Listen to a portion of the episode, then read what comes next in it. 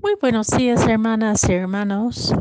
Hoy, viernes de la semana 27 del tiempo ordinario, meditamos el Evangelio según San Lucas, capítulo 11, versículos 15 a 26. La primera lectura es de la carta a los Gálatas, capítulo 3, versículos 7 a 14. En aquel tiempo, cuando Jesús expulsó a un demonio, algunos dijeron, Este expulsa a los demonios con el poder de Beelzebub, el príncipe de los demonios. Otros, para ponerlo a prueba, le pedían una señal milagrosa.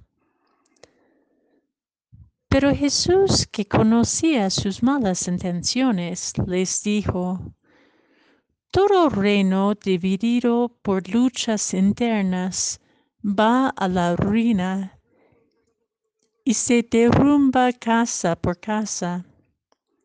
Si Satanás también está dividido contra sí mismo, ¿cómo mantendrá su reino? Ustedes dicen que yo expulsa a los demonios con el poder de Belzebul. Entonces, ¿con el poder de quién los expulsan los hijos de ustedes? Por eso ellos mismos serán sus jueces. Pero si yo expulso a los demonios con la fuerza del dedo de Dios, eso significa que ha llegado a ustedes el reino de Dios. Cuando un hombre fuerte y bien armado guarda su palacio, sus bienes están seguros. Pero si otro más fuerte lo asalta y lo vence, entonces le quita las armas en que confiaba y después dispone de sus bienes. El que no está conmigo está contra mí, y el que no recoge conmigo desparama. Cuando el espíritu inmundo sale de un hombre, anda vagando por los lugares áridos en busca de reposo, y al no hallarlo dice, volveré a mi casa de donde salí. Y al llegar la encuentra barrida y arreglada. Entonces va a buscar a, siete, a otros siete espíritus peores que él y vienen a instalarse allí. Y así la situación final de aquel hombre resulta peor que la de antes.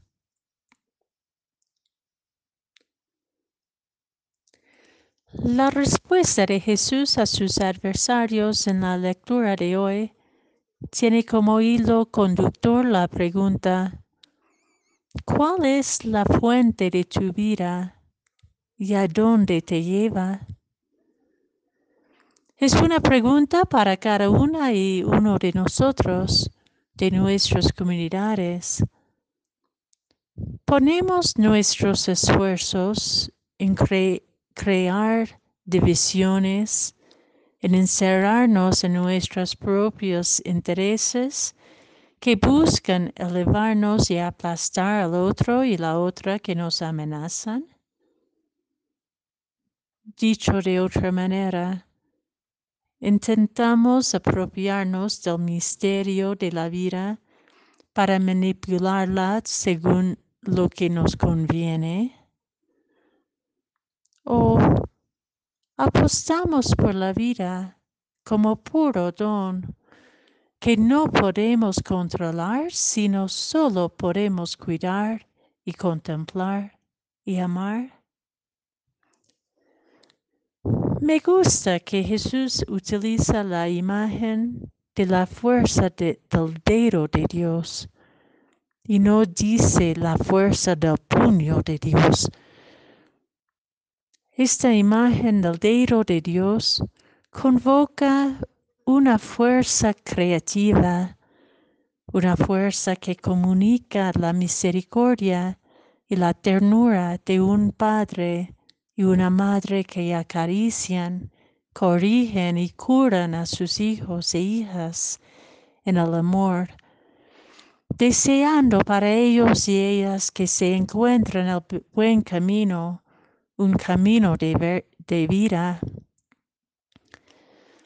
El hecho de que Jesús puede echar demonios, los malos espíritus, es señal de que desea la vida, apuesta por el bien y abre el camino a una verdadera libertad. Al contrario, toda competitividad mezquina que intenta apropiarse y apoderarse del poder de unos contra otras permite que reinen la maldad, el odio, la violencia y, y la depredación y se desenvuelve en un camino a la esclavitud, a la mentira, el egoísmo, a la indiferencia, al miedo de la vida misma. A nosotros, Jesús nos confía la vida como don de Dios que debe unirnos en una búsqueda común. Así, nuestra fidelidad al e-, Evangelio y al Espíritu que vive en nosotros, a ese amor creador y creativo de Dios como fuente de vida y que desemboca en la vida en plenitud para todas y todos, nos encarga con la responsabilidad de echar a los demonios que buscan destruir la vida. Todo lo que desea engañar, dividir, despreciar. Que seamos portadores de vida, pues a la medida que el otro y la otra vulnerables se encuentran en el camino a la libertad interior, nosotros y nosotros también seremos más libres, compartiendo una vida más plena. Y así el reino de Dios está, estará cerca de nosotros.